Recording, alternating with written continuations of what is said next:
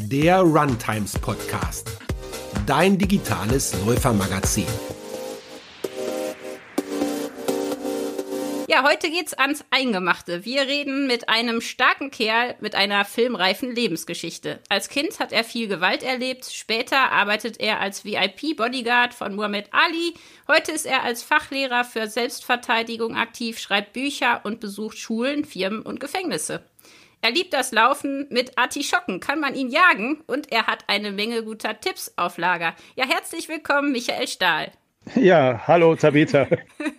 ich freue mich, dass wir uns endlich mal sprechen. Ja, du hast gerade eben gesagt, ein starker Kerl, da muss ich an den alten Slogan von, von, der, von dem Hundefutter denken. Ein ganzer Kerl, dank Schappi. Ah, herrlich. Ja, stimmt, stimmt, stimmt. Ja, okay, damit wollte ich dich jetzt nicht vergleichen. Ähm, hast du denn einen Hund zufällig auch? Ich, ich habe Angst vor Hunden. Ich bin. Äh. Ich, ich, ich musste als Kind mit sieben, acht Jahren Zeitung austragen. Und da habe ich klassisch erleben dürfen, ja, dass mir, mir gesagt hat, der Hund beißt nicht. Und ich ging da in, in, in das Gartentürli da rein und der Hund hat sich in meiner Wade verbissen. Und äh, das hat irgendwie ja, äh, ein Trauma hinterlassen bei mir. Und ich, ich habe seitdem, seit ich ein kleines Kind bin, Angst vor Hunden. Und man hat mir oft gesagt, äh, du darfst keine Angst zeigen, aber äh, der Hund hat die Angst schon gerochen, bevor ich mich überhaupt als Schauspieler betätige. Das gibt's doch gar nicht. Ich habe auch Angst vor Hunden, vor allem beim Laufen. ja, ich habe nicht nur Angst vor Hunden, sondern wenn ich im Wald unterwegs bin, habe ich auch Angst vor Wildschweinen. Und wenn du es niemandem weiter erzählst, ich habe ein Pfefferspray gegen Hunde und Wildschweine dabei.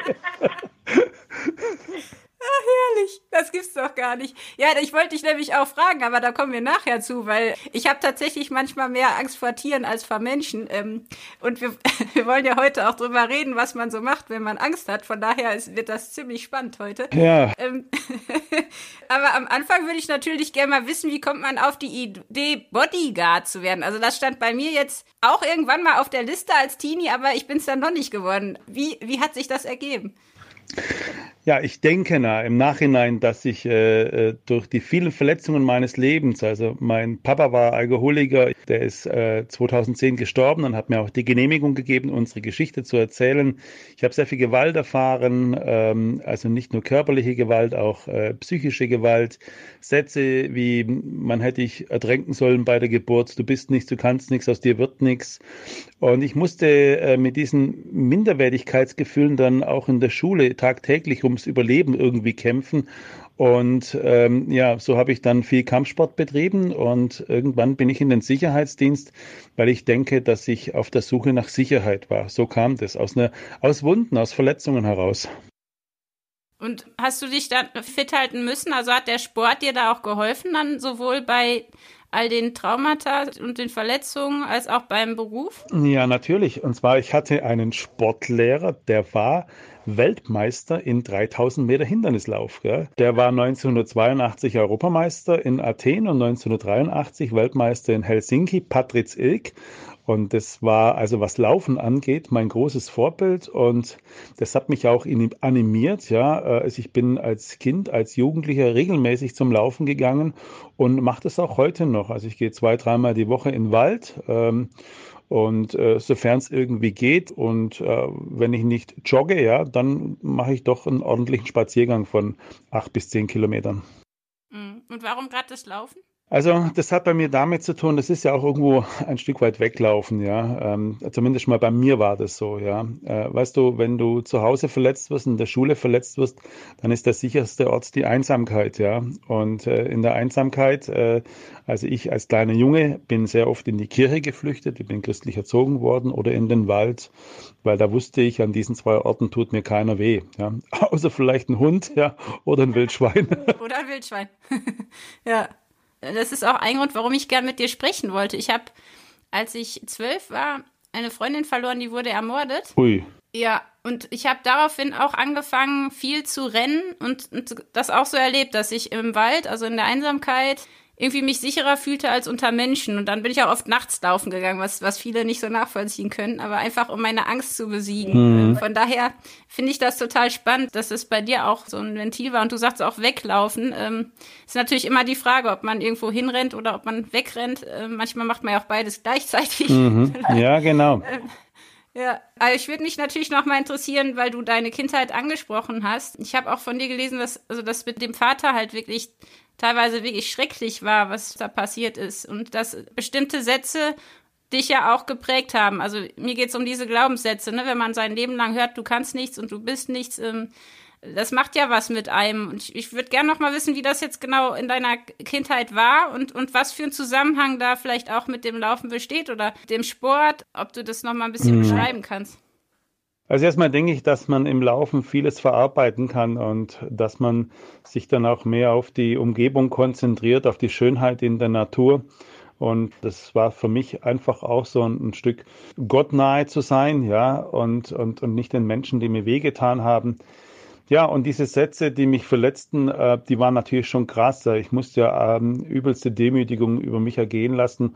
Und wenn du natürlich mit, diesen, mit dieser Ausstrahlung von ich bin nichts, ich kann nichts, aus mir wird eh nichts in die Schule kommst, äh, dann hast du da das nächste Problem, ja, weil die anderen spüren genau deine Schwäche. Und bei mir war das so, diese vier, fünf Jungs, die mich tagtäglich traktiert haben über Jahre hinweg, im Nachhinein habe ich erfahren, dass es auch verletzte Burschen waren, ja, dass die einen Mangel an Liebe hatten, dass äh, Eltern sich scheiden ließen oder bei einem ist die Mama gestorben, ja. Also da war auch ganz, ganz viel Verletzung und, und, und Mangel an Liebe da. Und die haben natürlich sich einen gesucht, äh, wo sie ihre Verletzungen weitergeben konnten. Und im Nachhinein ähm, habe ich verstehe ich, also ich, ich habe sogar Verständnis, ja, aber Verstehen und Verständnis bedeutet nicht etwas gut zu heißen, sondern einfach Jetzt kann ich das nachvollziehen, ja. Und ähm, ich werde, also ich bin 50, ja, und äh, diese Sätze, die man mir gesagt hat, ähm, die haben heute noch ihre Wirkung, ja. Sie verlieren zwar mehr und mehr ihre Kraft, aber sie sind immer noch ein bisschen da und ich habe immer noch, äh, sag mal, ein Stück weit Probleme damit. Und noch ein paar Gedanken zu meiner Schulzeit. Ähm, die anderen, äh, das, was die über mich aussprachen, ja, die wussten ja ganz genau, womit man mir wehtun konnte, ja. Äh, die anderen spüren ganz genau, also mein Vater zum Beispiel, der war ein Trinker, also haben sie gesagt, dein Vater ist ein Trinker. Wir haben zum Beispiel in einer unfassbar armseligen Bruchbude gewohnt und haben die anderen gesagt, ihr wohnt in der Höhle. Also sie haben genau den Nagel auf den Kopf getroffen mit dem, was mir wehtat, ja. Und so sind wir alle, wir Menschen, ja. Wir wissen ganz genau, äh, was wir sagen müssen, um den anderen zu verletzen, ja. Und ähm, ja, das musste ich auf bittere Art und Weise erfahren. Und deshalb bin ich sehr oft in den Wald geflüchtet, ja. Und ich, ich habe dieses Lebensmuster immer noch ein Stück weit in mir drin, dass ich gerne in den Wald gehe, dass ich da meine Ruhe habe und weil ich da einfach auch weiß, äh, hier ist keiner da, der mir wehtut. Ist interessant, dass du vorhin sagtest, Hunde riechen die Angst. Ich, ich habe manchmal das Gefühl, die Menschen riechen das auch. Ja, da bin ich mir absolut sicher. Und äh, ich habe ähm, einen, einen, tollen Freund, der ist ist ähm, ein genialer äh, Ausbilder für, also für Hundetrainer. Gell? Also der ist nicht nur Hundetrainer, der bildet auch Hundetrainer aus. Und mir hat man ja zahlreiche Tipps gegeben, wie man sich zu verhalten hat, wenn ein Hund kommt. Nicht in die Augen schauen, keine Angst zeigen. Und mir ist das natürlich schon ein paar Mal passiert. Ausgerechnet, die Hunde kommen dann immer zu mir. Gell? Und dann läuft immer so diese ganze, äh, diese ganze Sicherheitskatalog, diese ganzen Sicherheitstipps ab. Und ich merke, ich kann keinen einzigen beherzigen. Und der hat mal zu mir gesagt, Micha, du, wenn du Angst hast, äh, du musst dich nicht verstellen. Der Hund hat die, die Angst schon lange gerochen. Sei einfach echt, ja. Und äh, renn nicht weg. Ja das habe ich mir behalten. Und übrigens, ich wurde mal vor, ähm, ist es fast schon ein Jahr her, da war ich bei uns in der Stadt unterwegs, da kam ein riesengroßer Hund, ja, und der sprang an mir hoch, gell. Und dann kam eine Dame ums Eck, eine, eine ältere Dame, und die hat gesagt, äh, der bellt nur so laut, wenn er gestreichelt werden will.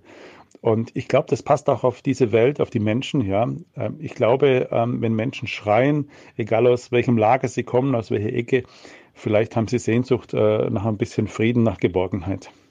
ich habe gerade überlegt, ob man die dann auch einfach mal umarmen soll. Habe ich schon gemacht im Sicherheitsdienst. Gell? Es gab schon Leute, die mich hauen wollten, die habe ich in den Arm genommen. Ja, und ich habe ja auch, ich arbeite ja mit vielen Jugendgangs und gehe in Gefängnisse rein. Da kam es schon vor, dass manche Leute so hinter, hinter ihrer Hassmaske, sage ich mal, so, so, so ein Schrei nach Liebe war. Ich habe die Leute wirklich schon reihenweise auch in den Arm genommen. Wahnsinn. Wie ist es denn bei mir? War es tatsächlich auch so, dass ich im, auf dem Weg zur Schule auch gemobbt wurde, über äh, fast sechs Jahre lang. Und äh, ich bin immer eingefroren. Also ich wusste einfach nicht, was ich machen soll. Also ich, ich hatte dann diese Strategie des Todstellens für mich entdeckt, die nicht wirklich hilfreich war. Wie, wie hast du dich denn verhalten dann als junger Mensch? Ähm, ich habe mich zum Pausenclown gemacht. Ja. Also es gibt ja mehrere. Also wie gesagt, ich muss, da kommt meine ganze Minderwertigkeit wieder durch. Ähm, also ich habe ja nie studiert das ganze Thema. Ich hab, äh, bin kein Psychologe, kein Seelsorger, kein äh, äh, was bin ich noch nicht? Kein äh, Sozial, äh, wie heißt Pädagoge, Sozialhilfe, Sozialpädagoge, ja. Also all das bin ich ja nicht. Aber ich habe das halt in, in meinem Leben durch. Ich habe es durch. Und ich habe für mich die, die Erfahrung gemacht. Also entweder, ja, man konnte zurück, ja, und man macht auf, auf stark, ja, und man, man lässt seinen Aggressionen auch freien Lauf. Aggression ist übrigens nichts Schlechtes, das möchte ich allen an dieser Stelle sagen. Aggression ist nichts anderes als schau nach mir, da passt was nicht, da ist eine Ungerechtigkeit oder ein Mangel an Liebe, ja. Das Zweite, was, was ich zum Beispiel gemacht habe, ist, ich habe mich zum Clown gemacht. Damit habe ich den anderen signalisiert, äh, so hart habt ihr mich nicht getroffen. Aber ich glaube, die schwierigste Reaktion ist, äh, wenn man still wird, ja, wenn man alles über sich ergehen lässt. Und dieses Phänomen, das erlebe ich seit vielen Jahren, dass mir Lehrer sagen oder Eltern, mein Kind wird immer stiller, ja. Und dann sage ich, du, solange noch jemand aggressiv ist, äh, ist, ist es sich das selber wert. Aber wenn jemand still wird, dann wissen wir nicht mehr, was in seinem Köpfchen und in seinem Herzen vor sich geht. Und dann läuten bei mir die Alarmglocken. Mhm. Was würdest du denn heute empfehlen? Ich meine, jetzt geht es bei uns natürlich äh, speziell um Läufer, aber gibt es da für dich eine Verhaltensweise, die du generell empfehlen würdest, gerade in so Notfällen? Also jetzt zum Beispiel, wenn ich abends laufen gehe, ich habe das tatsächlich immer noch, dass ich ähm, also mit einem Schlüssel in der Hand laufe, damit ich eine Waffe habe. Das hört sich jetzt vielleicht komisch an. Ja, da kommt es immer drauf an, hast du auch den Mut, dem anderen den, den Schlüssel ins Gesicht zu stoßen, das ist das nächste wieder, gell? Das ist alles okay und aber auch jede Waffe, die du hast, kann gegen dich gerichtet werden, ja. Ich habe auch schon einen Vater einer äh, Jugendlichen gehabt, äh, der hat seiner Tochter ein Messer mitgegeben. Da habe ich gesagt, äh, das machst du bitte nicht, habe ich gesagt. Ja, na kann sie sich verteidigen. Dann sage ich, du, glaubst du wirklich, ein, ein 13-, 14-jähriges Mädchen kämpft mit einem Messer, ja? Und, und was passiert, wenn man ihr das Messer abnimmt? Also ich denke, äh, wir haben auch einen Verstand bekommen und diesen Verstand können wir einsetzen. Also äh, erstens mal, es ist nicht gut, wenn der Mensch allein ist. Ja? Vielleicht geht man zu zweit joggen, ja, und, und, und, und dass man einfach nicht alleine ist. Dann sollte man sich die Frage stellen generell, wo bin ich denn überhaupt unterwegs? Ja, ähm, muss ich irgendwo laufen, wo mich kein Mensch sieht oder oder oder wo vielleicht auch schon öfters mal was passiert ist? Ja, und ja, wo treibe ich mich überhaupt rum? Ja. Und muss ich überhaupt im Dunkeln gehen oder gehe ich hier bei Tageslicht? Ähm, das ist auch so eine Frage. Und dann ist Folgendes, wenn uns wirklich äh, jemand begegnet und wir haben ein unsicheres Gefühl, es gibt da mehrere Varianten, wie man dann auf den anderen äh, zugehen kann oder an ihm vorbeilaufen kann. Das erste ist, man schaut, man schaut dem anderen ständig in die Augen, ja. Weil manche denken, sie signalisieren damit Stärke. Nein, das bedeutet Krieg. Ständiger Blickkontakt bedeutet Krieg. Ja. Und wenn wir aber ständig in den Boden schauen und tun so, als würden wir den anderen nicht sehen, ja, kann es unter Umständen auch Schwäche bedeuten. Und deshalb empfehle ich immer den Leuten, einmal kurz die Person anschauen. Einmal. Das bedeutet, ich habe dich oder sie registriert und dann schaue ich auf mein Ziel, auf meinen Weg. Ja. Ich habe dich registriert, aber ich gehe meinen Weg. Ja. Und sollte es zur Konfliktsituation kommen, immer deeskalierend sein. Also niemals den anderen angreifen, ja. Niemals eine, Hau eine Faust ballen. Faust bedeutet immer Krieg. Versuchen Abstand zu halten, den anderen niemals zu berühren und vor allen Dingen in der Sie-Form bleiben und keine Beleidigungen. Das sind so die üblichen Tipps, die wir den Leuten geben. Und wenn man aber doch kämpfen muss, dann muss man das Mittel einsetzen, was, was, was notwendig ist. Paragraph 32 Strafgesetzbuch, da finden wir den Notwehrparagraph. Man darf das Mittel einsetzen, um einen gegenwärtigen rechtswidrigen Angriff abzuwenden. Und das kann bedeuten, dem anderen die Finger ins Auge zu stoßen. Es kann bedeuten, ihm ein Pipi reinhauen, ja, oder etwas anderes. Ja, ich, ich finde das ganz spannend, wie man sich im Laufe der Jahre verändert. Ich war ja drei Jahre in Indien mit meinem Mann und habe da auch erlebt, dass ich zum Beispiel eben, weil es in der Stadt Delhi 25 Millionen Menschen gibt und sehr viele Männer und die auch wirklich einen ganz anders behandeln als Frau. Und äh, ich hatte echt das Gefühl, ich bin ständig irgendwo in Gefahr. Es war halt ein Gefühl, ne, dass das total ja. getriggert wurde. Und da habe ich gemerkt, ich laufe immer mehr wie ein Kerl. Also ich bin wirklich, mir haben dann Freunde gesagt, Savita, du rennst wie ein Bauer und du hast diesen Blick drauf nach dem Motto, fass mich an und ich hau dich zu Brei. Das ist ja mhm. auch nicht wirklich hilfreich, ne? Ja, da, da, da, da hast du, oder da, wenn das so ist, dann hat man die gesunde Mitte verpasst irgendwo. Aber auch wieder verursacht durch einen ursprünglichen Schmerz, gell? durch eine Wunde. Gell? Äh, was sollen wir Frauen denn machen? Also äh, sollen wir so tun, als hätten, also du sagtest ja kurz angucken, dann einfach weiter seinen Weg gehen und, und erst im Notfall. Aber äh, ist das wirklich so, dass, dass wir Frauen uns anders verhalten müssen als Männer oder ist es eigentlich dasselbe?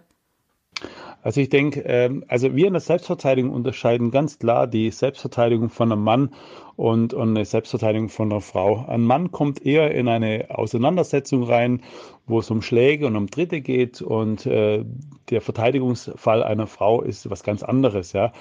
Bei einer Frau, da sucht man Nähe, ja, da will man Körperkontakt haben. Also da haue ich nicht fünfmal die Faust ins Gesicht, im Normalfall nicht und trete sie dann und, und, und schub sie vor mir her, sondern da will ich ja ihre Nähe haben, ja. So, ähm, es gibt so Studien und ich, ich kann, ich habe jetzt aber keine Quellenangabe dazu, also erstens mal, ähm, neun, neun, von zehn Frauen, die sich wehren, werden nicht Opfer von Vergewaltigung. Ja? Ähm, und dann ist es auch so, dass ähm, wenn jemand was Böses will, der sucht immer ein Opfer, niemals ein Gegner. Ja? Das heißt, wenn wir dem anderen dann auch, wenn wir merken, da ist eine Grenze überschritten worden, ja, also mein Onkel, der 2012 gestorben ist, ehemaliger Polizeibeamter, der hat mir immer gesagt, du hast so einen kleinen unsichtbaren Gartenzaun, ja, und den musst du verteidigen und beschützen, ja, und du musst dem anderen signalisieren mit, mit, mit geöffneten Händen nach vorne, ja, hier ist eine Grenze, ja, und da bitte nicht drüber, gell? Und den anderen auch warnen. Und wenn der andere dann natürlich diese Grenze überschreitet, hat er zu mir gesagt, dann musst, dann, dann musst du kämpfen, ja. Dann darf es keine halbherzigen Sachen mehr geben. Der andere muss wissen, dass du da äh, entschieden bist und äh, das könnte auch unser Leben retten. Also ich halte, da, ich halte nichts davon, alles über sich zu ergehen lassen, weil wir haben auch ganz, ganz viele Frauen in unseren Gruppen, die äh, die Ver Ver Vergewaltigung auch erlebt haben und das ist ein Tod, den man jeden Tag mehrfach stirbt. Ja. Also und deshalb, ich denke schon, die Verteidigung äh, von Mann und Frau ist eine andere. Ja. Genau. Ja. Was glaubst du denn, kann man machen, um sich stärker zu fühlen? Also wir Frauen können wir, sollen wir dann irgendwelche Boxkurse belegen oder hilft das was, wenn man neben dem Laufen noch einen anderen Sport macht, um sich sicherer zu fühlen? Also schaden kann es mit Sicherheit nicht, ja. Also wobei ich aber immer den Leuten empfehle, was kann ich tun, um nicht zu kämpfen, ja. Weil wenn wir kämpfen müssen, ist ja schon eine Menge passiert. Ich habe das eingangs schon erwähnt. Vielleicht sind wir einfach an einem Ort gewesen, wo wir nicht hätten sein sollen, ja. Zweitens, man muss sich auch die Frage stellen, wenn man alleine laufen geht, gehe ich überhaupt durch einen verlassenen Wald oder gehe ich irgendwo dort laufen, wo Menschen sind, ja. Also das würde ich den Leuten schon empfehlen. Und wenn es der Wald sein muss, dann kann man ja zum, Be zum Beispiel einen Partner oder Partnerin fragen, ob sie uns begleiten begleiten. Und ähm, das, sind, das sind mal grundlegend die Dinge, dass wir erstmal gar nicht in diese Gefahrensituation hine, hineinkommen. Und äh, zum Sport ist ja auch immer so, Kampfsport ist das eine. Kampfsport bedeutet Freundschaft, Fairness, Regeln, dieses Wort Sport. Aber Selbstverteidigung ist oft etwas ganz, ganz anderes. Und jetzt kommt ein ganz, ganz wichtiger Aspekt hinzu. Ja. da, da werden jetzt viele aufhorchen und denken, was hat das mit dem zu tun? Das ist Liebe. Ja. Und zwar mir wurde schon oft die Frage gestellt, ich als Christ, darf man, darf man sich da verteidigen? Und ich habe dann, ich habe da mal einen Vortrag gehabt für über 1000 Menschen. Dann habe ich eine Mama gefragt. Eine Mama, deren Tochter mit 12, 13 Jahren neben ihr saß. Ich sage, bitte beantworten Sie die Frage. Sagt, ich kenne mich da nicht aus. Sage ich doch, Sie kennen sich dort aus. Wenn Ihre Tochter dort draußen in der Einsamkeit irgendwo überfallen wird und Sie bekommen das mit, ja, von fünf brutalen Schlägern, bleiben Sie hier sitzen oder gehen Sie raus? Dann sagt er, gehe ich raus. Sage ich, wenn es 20 sind, dann sagt sie, dann gehe ich raus. Sagt sie, ich gehe raus, wenn es 1000 sind. Sage ich, warum? Weil ich mein Kind liebe. Das heißt, wenn wir Liebe für uns selber haben, dann passen wir viel besser auf uns auf. Wenn wir Liebe für uns selber haben, dann werden wir kämpfen wie eine Löwin oder wie ein Löwe. Wir werden auch ein Stück weit schmerzunempfindlicher und wir werden Kraft aufbringen, die wir nie von uns erwartet haben. Ja? Und deshalb ist diese, dieses, dieses sich selber lieb haben, ja, das ist so unfassbar wichtig. Das strahlen wir auch aus. Das ist Stärke, die wir ausstrahlen. Und im Ernstfall verleiht es uns Kraft ähm, und ähm, ja, es gibt auch diesen Spruch, der begleitet mich auch schon mein Leben lang. Das Herz weiß Dinge, von denen der Verstand keine Ahnung hat. Ja, also wenn es darum geht, jemanden zu beschützen, den wir lieb haben, einschließlich uns selber, dann werden wir unfassbar Großartiges vollbringen können. Hm. Ich glaube, viele von uns, also zumindest für mich war es so, ich bin lange gelaufen, ähm, weil ich entweder zu viel gegessen hatte oder weil ich für einen Lauf trainiert habe oder schneller werden wollte. Ähm, nicht unbedingt, also ich, ich habe es dann auch lange übertrieben und bin Extremläufe gelaufen und jeden Tag gerannt äh, wie ein Verrückter. Und dann hat das ja auch nichts mehr mit Selbstliebe zu tun. Hast du einen Tipp, wie man das merkt? Also ob man da dran arbeiten muss als Sportler oder gibt es da Hinweise, dass man da aufpassen muss, dass man auf dem falschen Weg ist? Mhm. Also da sind wir wieder in dem Bereich, da sind wir schon fast in der, in der Psychoanalyse drin und das, das bin ich ja nicht. Aber ich habe ich hab gerade so, so, so, so, eine kleine Begegnung äh, in mein, meinem Köpfchen gehabt und zwar schon viele Jahre her, da habe ich einen, einen, jungen Mann getroffen, der hat, hat so ein bisschen Bodybuilding gemacht und äh, dann immer äh, kilometerweise Fahrrad fahren und joggen und dann habe ich ihn mal getroffen, weiß ich wie heute noch, fragt so, wie es ihm geht. Und er, ja, da Kraftsport. Und jetzt war ich wieder laufen, 10, 15 Kilometer. Dann habe ich zu ihm gesagt, also es gibt da so ein paar Paradebeispiele, Arnold Schwarzenegger zum Beispiel. Ich frage mich ja immer, warum, was ist die Motivation eines Menschen? Warum hat Arnold Schwarzenegger äh, so viele Muskeln? Es hat einen Grund, ja. Und ich, ich, weiß nicht, ob das die Wahrheit ist, aber äh, er schreibt in einem Interview, er wurde von seinem Vater mit einem Gürtel traktiert, ja. Jetzt weiß ich, warum der so viele Muskeln hatte, ja. Und äh, Sylvester Stallone zum Beispiel, ein super Schauspieler, den ich sehr schätze, ja, der hat ja fast ausschließlich, fast ausschließlich äh, äh Filme, wo der muss ständig kämpfen, ja. Ob das Rocky 1, Rocky 2, Rocky 25, Rambo 1, Rambo 35, ja, immer muss er kämpfen. Und der wurde sehr oft in seiner Kindheit auch verprügelt, ja. Und oft wollen wir, da gibt's auch eine Studie, ja, äh, dass 80 Prozent aller erfolgreichen Menschen, die wollen es im Prinzip ihren Eltern zeigen. Und zu diesem Mann habe ich dann damals, zu diesem jungen Kerl habe ich gesagt, vor wem rennst du weg? Wieso brauchst du Muskeln, ja? Und wir haben dann so ein tiefes Gespräch gehabt und dann hat er mich gefragt, was denkst du über mich? Und dann sage ich, ich denke, dass mir die Gewalt angetan hat. Und ich denke, dass du äh, äh, ein unversöhntes Verhältnis mit deinem Vater hast. Und er saß wie gelähmt, ich das war in einer Dönerbude drin, werde ich nie vergessen. Und da sagt er mir, das ist meine Geschichte. Das ist meine Geschichte. Ich habe Gewalt erfahren, ich habe Krieg mit meinem Vater und er rennt und rennt und rennt und muss stark sein. Der wurde oft verletzt auch und muss er Muskeln haben. Und was mir ganz wichtig ist, ich glaube, eine Frau kann eher so über ihr Herz sprechen, ja. Aber wir Männer tun uns schwer. Wir Männer reden gerne über Sport und übers Wetter und ein bisschen Beruf und ein bisschen Politik. Aber wie es in unserem Herzen aussieht, ähm, das wissen nur wenige. Männern fehlt auch oft ein allerbester Freund. Ich kenne auch Männer, die so Lauftreffs haben oder so. Und ich frage manchmal, was, was redet ihr, wenn ihr unterwegs seid? Äh, auf jeden Fall nicht über ihr Herz. Das ist etwas sehr, sehr Wichtiges und, und daran können wir auch erkennen, ob das, was wir machen, ist es überhaupt noch gesund? Was ist meine Motivation dahinter? Und dieses Reden miteinander, ja, Reden miteinander, der größte Feind von Missverständnis und Streit und das, was wir aussprechen, kann, kann, ja, kann gesund werden, kann geheilt werden. Mhm. Jetzt würde ich mich natürlich noch interessieren, was ist denn aus deinem Vater und dir dann geworden? Also ich habe mal gelesen, dass er dir zum, ich glaube, achten Geburtstag oder so ins Gesicht gespuckt hat und wirklich schrecklichste Dinge passiert sind. Wie ist die Geschichte ausgegangen? Also bis zu meinem 37. Lebensjahr musste ich ganz viel laufen, ganz viel joggen, ganz viel kämpfen, äh, ganz viel Kampfsport machen und äh, immer mehr Sicherheitsdienst. Und äh, ich habe dann eines Tages ähm, habe ich meinen besoffenen Vater gesehen auf der Straße. Es war abends 22, 23 Uhr. Und in meinem Herzen war, der stirbt bald. Und äh, ich habe dann in den Nächten, in einer Nacht irgendwann mal so ein paar Tage später geträumt, er wäre gestorben, ja. Und das, das hat mir, dieser Traum, das war der schlimmste Traum in meinem Leben. Und ich bin am nächsten Morgen aufgewacht und mein Vater lebte in einer Kneipe in Zimmer Nummer 5 und er lebte 140 Meter von mir weg. Ja. Und ich kann allen Zuhörern, Leserinnen, Lesern, keine Ahnung, wer das alles hört, aber ich möchte euch sagen, diese 140 Meter, das war der schwerste Weg meines Lebens. Ja.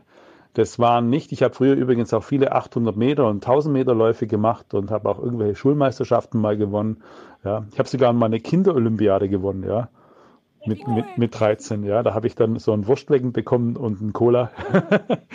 Auf jeden Fall 140 Meter und es war der schwerste Weg in meinem Leben, zu meinem Papa zu gehen, zu sagen, ich habe dich lieb und vergib mir, wo ich dich verändern wollte, wo ich mich geschämt habe und wo ich Hass empfunden habe. Das habe ich gemacht und äh, meine Beine waren schwer wie Blei. Ich hatte einen Druck im Magen und einen Kloß im Hals. Und das habe ich meinem Papa gesagt und der steht dann zehn Sekunden schweigend in der Bude drin. Und dann kam er zu mir her und hat gesagt, ich habe dich immer lieb gehabt, ich konnte es dir nie zeigen. Und wir hatten dann noch zweieinhalb Jahre miteinander. Wir sind dann wirklich den Rest uns, das, das Rest, den Rest seines Lebens miteinander gegangen, ja.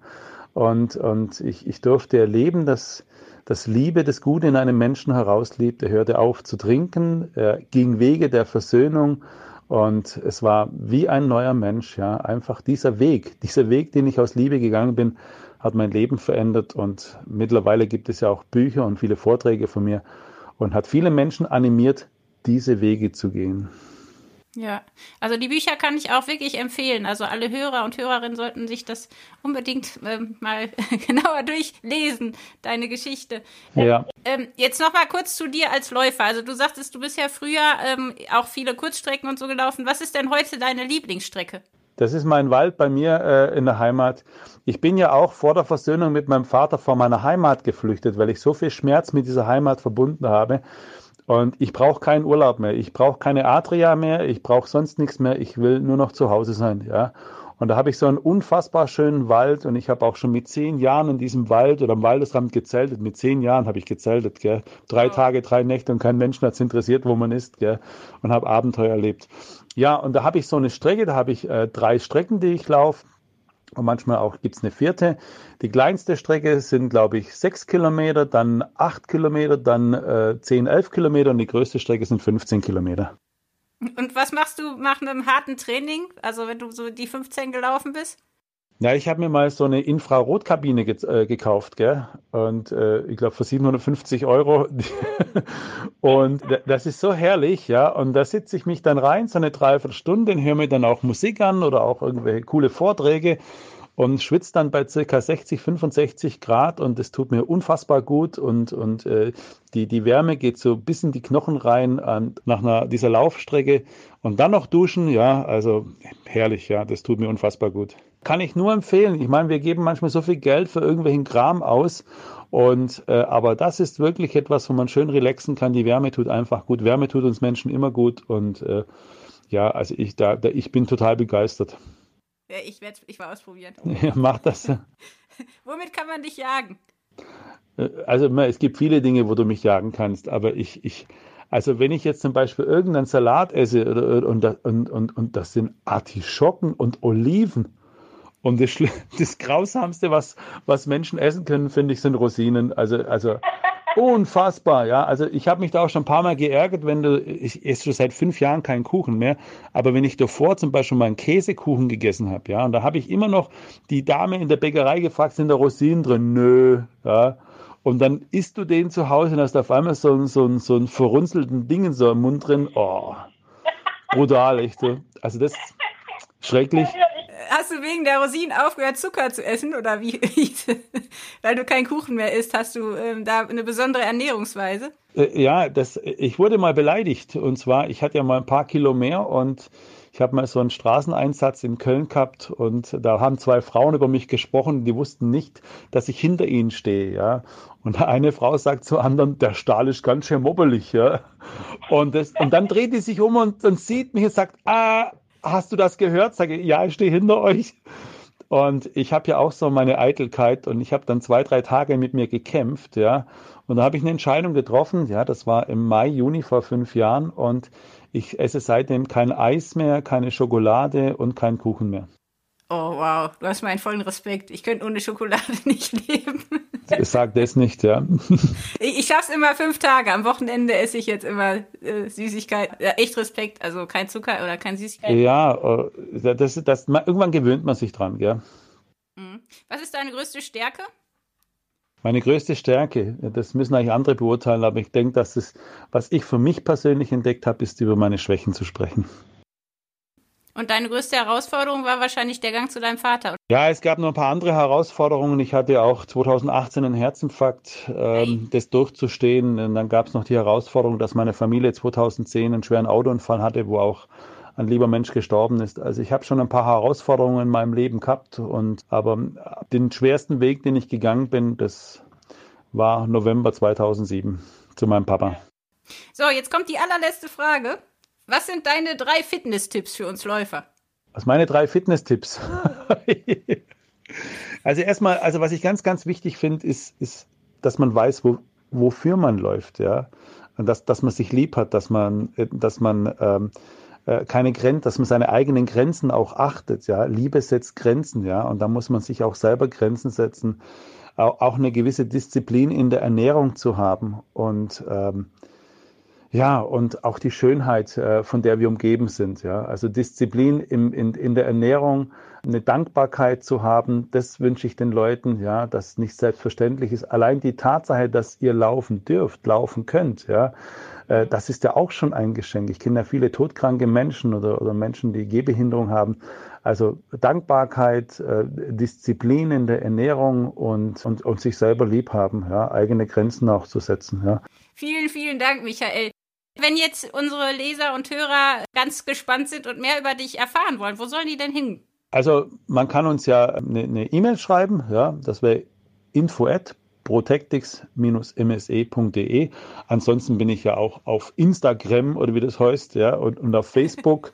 und man findet uns mit Sicherheit auch ähm, im Internet. Und es gibt ein Buch von mir, es gibt viele Bücher von mir, aber meine Biografie heißt Kein Herz aus Stahl. Und wenn ihr mehr über Michael Stahl erfahren wollt, könnt ihr auch auf unsere Webseite gehen. Da werden wir auch alles verlinken, damit ihr ihn auch wirklich findet. Das war der Runtimes Podcast. Spannende Laufgeschichten, Trainingstipps und Workout-Videos gibt es auf unserer Webseite run-times.de oder in unserem YouTube-Kanal.